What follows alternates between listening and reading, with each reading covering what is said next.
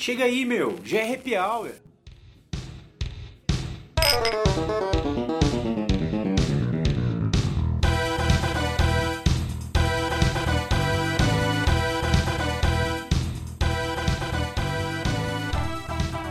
Saudações a todos, uma ótima sexta-feira aí fazendo parte de mais um fim de semana começando e dentro desse podcast aí lançando o Happy Hour. A nossa proposta dentro do dentro dos podcasts da THE 360 foi criar uma situação que é corriqueira para nós, que convive, que ama o esporte, não sai da nossa cabeça a todo momento. Quem é aluno, amigo, parceiro, sabe que a gente fica a todo momento falando sobre, sobre isso, né? Então, dentro disso surgiu essa ideia, por que não colocar um dentro do podcast essa troca de ideias?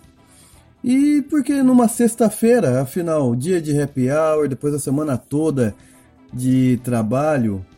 E é claro, os assuntos são imensos, várias modalidades, várias situações. Então, dentro disso, vou falar. É, é, essa, esse programa de estreia, claro, vai ser um pouquinho mais longo, até para explicar essa dinâmica, como propomos em criar essa, é, essa ideia do podcast. E surgiu por meio de efemérides. E é claro que, se levarmos em conta a data em si, muitas, muitas coisas acontecem. Então, dentro desse projeto, imaginamos assim sempre conforme a data, vamos colocar aqueles redondas, né? Finais como, por exemplo, estamos em 2019. Vamos tentar linkar as efemérides que acontecem com os finais 9 e 4. Então, querendo utilizar o que se passou em 2014, 9, 2004, 1944, sempre com o proposto do esporte, né? Então, dentro disso, querendo colaborar, porque afinal, nada melhor que um happy hour, cercado de pessoas que gostam, convive conosco com o esporte. Então, por que então é, sugerir então um assunto, alguma ideia para dar continuidade? Mais uma cervejinha, vamos aí fazer, né, com que essa área do, do entretenimento, da diversão continue fluindo, dá uma forcinha pro garçom, pro estabelecimento, porque não tem coisa mais prazerosa do que estar com os amigos, celebrando mais uma sexta-feira aí, um fim de semana chegando e conversando sobre o que a gente mais gosta, né? Que é sobre o esporte. Então, mais uma vez, sejam bem-vindos nesse Happy Hour. E aqui eu, Juari, fazendo parte aí da, da equipe TH360, espero poder contribuir um pouquinho mais nessa conversa com o amigo, com a crush, mas principalmente contando um pouco da, história da memória esportiva aí que há para surgir, tá bom? Gente, aproveitem aí e vamos celebrar.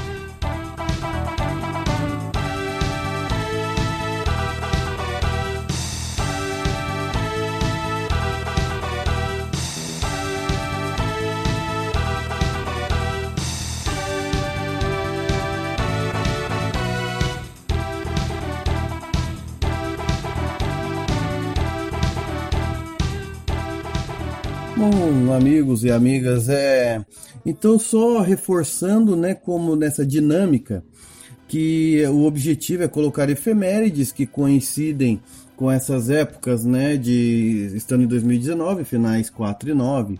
Mas é claro, a data em si tem algumas situações especiais que merecem um um destaque, conversar um pouco mais é, e vamos aprimorando com o passar do, dos, dos eventos, da programação. Como, por exemplo, é, para quem conhece, eu como profissional de comunicação, fiz comunicação social, é muito é, comum se lembrar que hoje foi a inauguração é, da Rede Globo. Né? E sabemos dentro do esporte o quanto que ela representa. Estaria claro em qualquer assunto de esporte relacionado, gerando todo tipo de emoções, opiniões, etc. Mas não quero aprofundar porque a data em si foi em, uh, em 1965. Então, não entra muito nesse assunto, mas fica aí a lembrança. ano que vem, 2020, claro, possamos aprofundar um pouco mais, dar detalhes. Então, começando, né, olhando as efemérides do dia 26 de abril, é interessante, eu quero começar com alguns pontos que tem é, mais recente, para quem gosta, fã de Fórmula 1, há 10 anos atrás ocorreu o GP do Bahrein, né?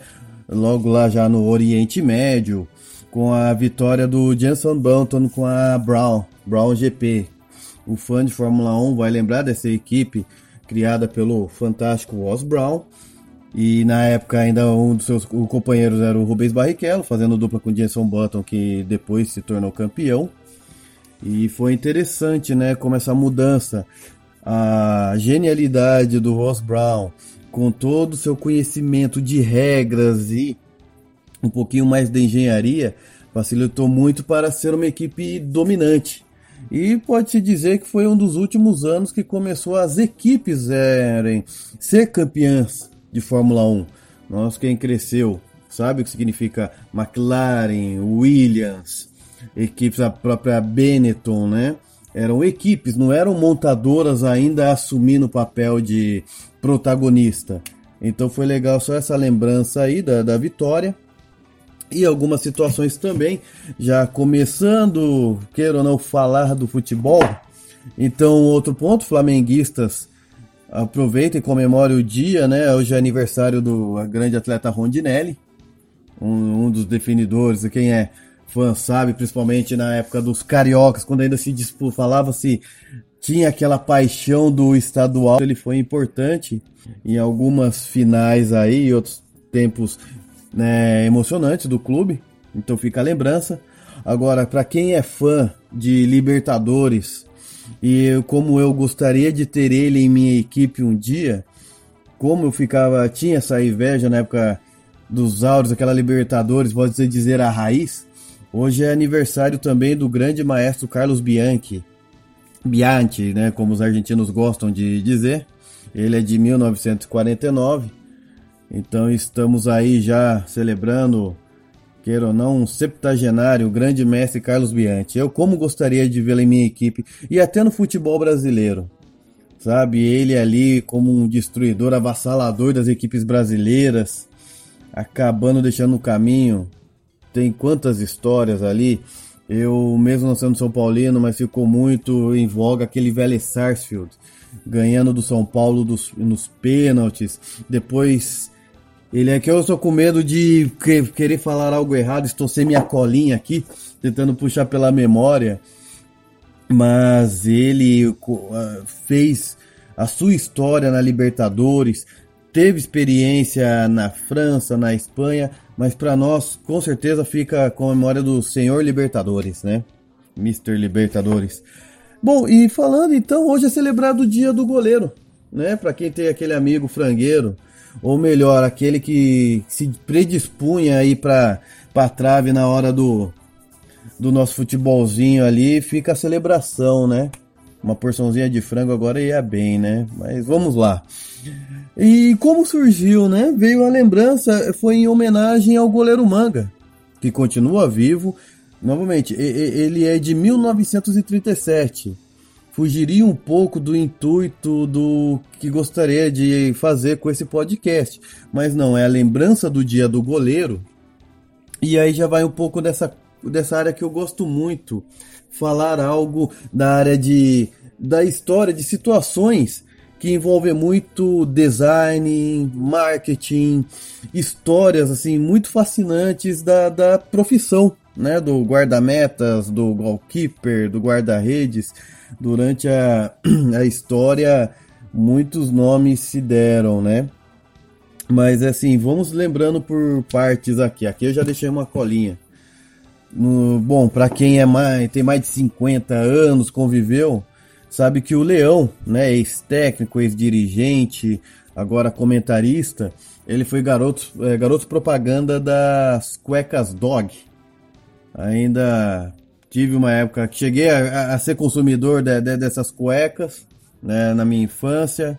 Quem sabia era muito comum, não sei se né, as mães por causa da, da imagem do goleiro, associava, mas era uma das marcas conhecidas. Ele Zorba, num, numa época que pouco se tinha, né? Divulgações de tantas marcas, então quem conviveu fica essa lembrança aí. Então o Leão não era apenas esse cara estressado, ele era um símbolo de beleza na época.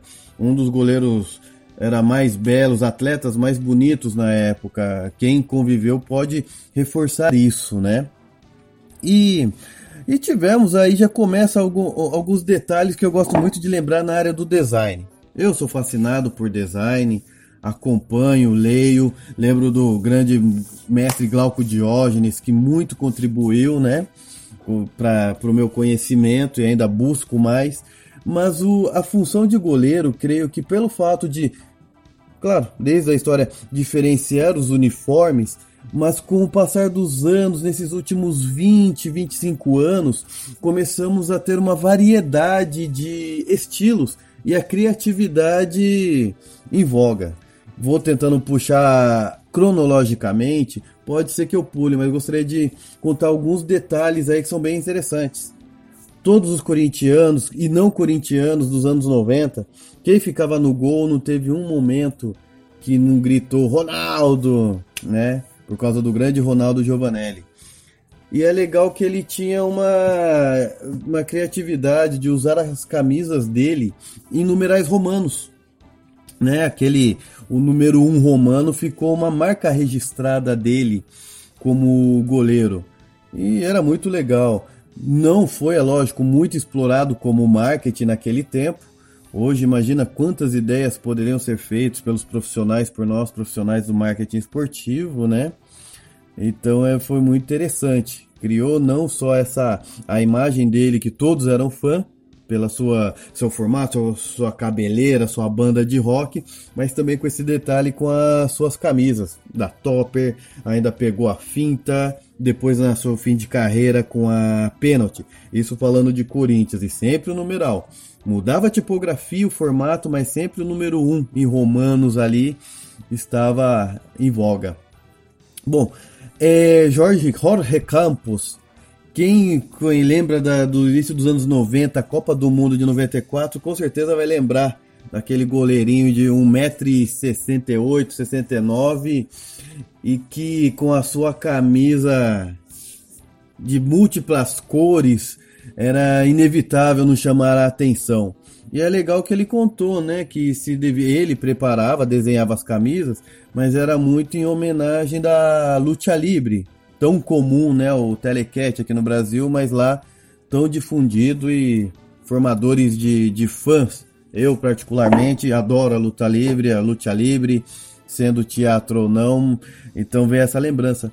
E é legal que o Jorge Campos também ele foi um dos primeiros hall de atletas que quando a Nike lançou para o futebol para valer, isso na Copa de 94, ela teve uma ideia, foi bem criativa e bem ousada. Como ela não patrocinava nenhuma seleção, ela não vestia nenhuma seleção na Copa do Mundo de 94, ela focou nos principais nomes. E isso pode ser é o próprio Romário, Bebeto, eu não quero cometer nenhum erro, falar um ou outro atleta, mas eu quero lembrar desses dois que vestiam Nike. E representando o goleiro Jorge Campos, ele também era o goleiro utilizando as chuteiras Nike. E quem puder ver no YouTube, tem um comercial muito legal da Copa de 94, onde a Nike foi ousada. Né, a Viden Kennedy, que é um, já é uma agência há muito, muitos anos da, da Nike, sempre com essa posição de vanguarda, é, surpreender, um comercial muito chamativo que foi eles é, jogando com seus respectivos uniformes da seleção e vestindo umbro, é, na época de Adora, etc. Mas reforçando a chuteira é Nike. A camisa pode ser qualquer uma, mas a minha chuteira, o meu armamento ali, a, né, o tiro do canhão é Nike. Então ficou uma lembrança muito legal. Bom, Vou, e ainda temos, ainda durante essa época, o Zete. Né? Os São Paulinos vão lembrar na época do, do campeão, o bicampeonato da Libertadores. O Zete, ele tinha uma camisa muito original do São Paulo e a pênalti, né?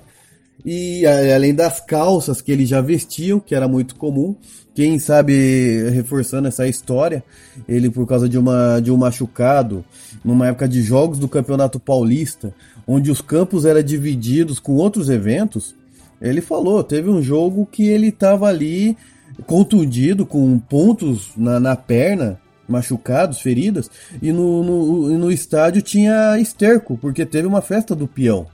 Então, o medo né, de se contaminar, infeccionar com fezes de animal, etc., começou a utilizar a calça e ainda aquela pintura muito estilizada nos jogos de futebol americano, que é assim, que falam com que ajudam o bloqueio solar. Eu nunca fiz esse teste, não sei se é graxa, que tipo de material, mas é muito interessante que o Zete com a sua é, até por causa do quando ele teve sua perna fraturada, ele utilizou a pintura como modo de extravasar, relaxar, e nisso surgiu essa cria criação de fazer um pouco a criar seu próprio material.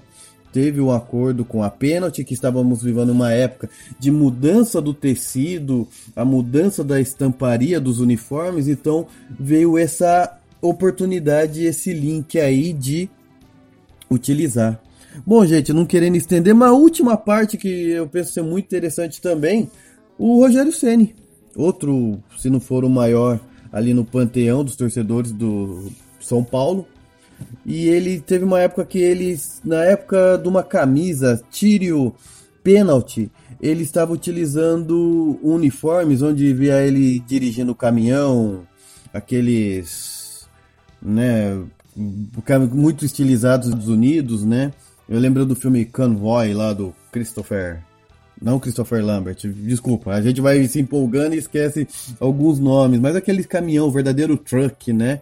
Que é tão acostumado, BJ McKay, etc.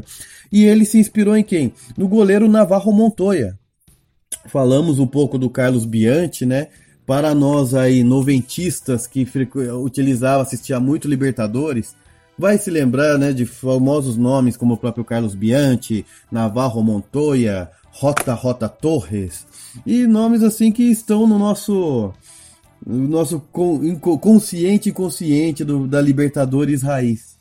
Então o Rogério Ceni se inspirou e foi muito comum utilizar. Daí depois tivemos goleiros como o Tavarelli, claro, Iguita não tinha nada na área de é, a plasticidade nos uniformes, mas no campo, quem assistiu sabe como que era a famosa defesa dele contra a Inglaterra.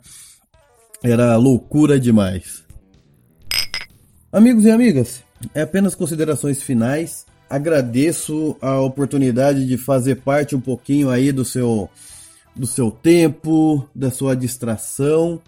Agradeço, o intuito é querer colaborar um pouquinho mais com o happy hour de vocês, enriquecer o assunto, aumentar um pouquinho mais do consumo aí, vamos fazer esse é, é, é, essa cadeia aí, essa cadeia alimentícia do happy hour, da diversão, da alegria dos nossos amigos aí, baristas, bartenders, garçons. Vamos movimentar isso e espero contribuir com esse bate-papo.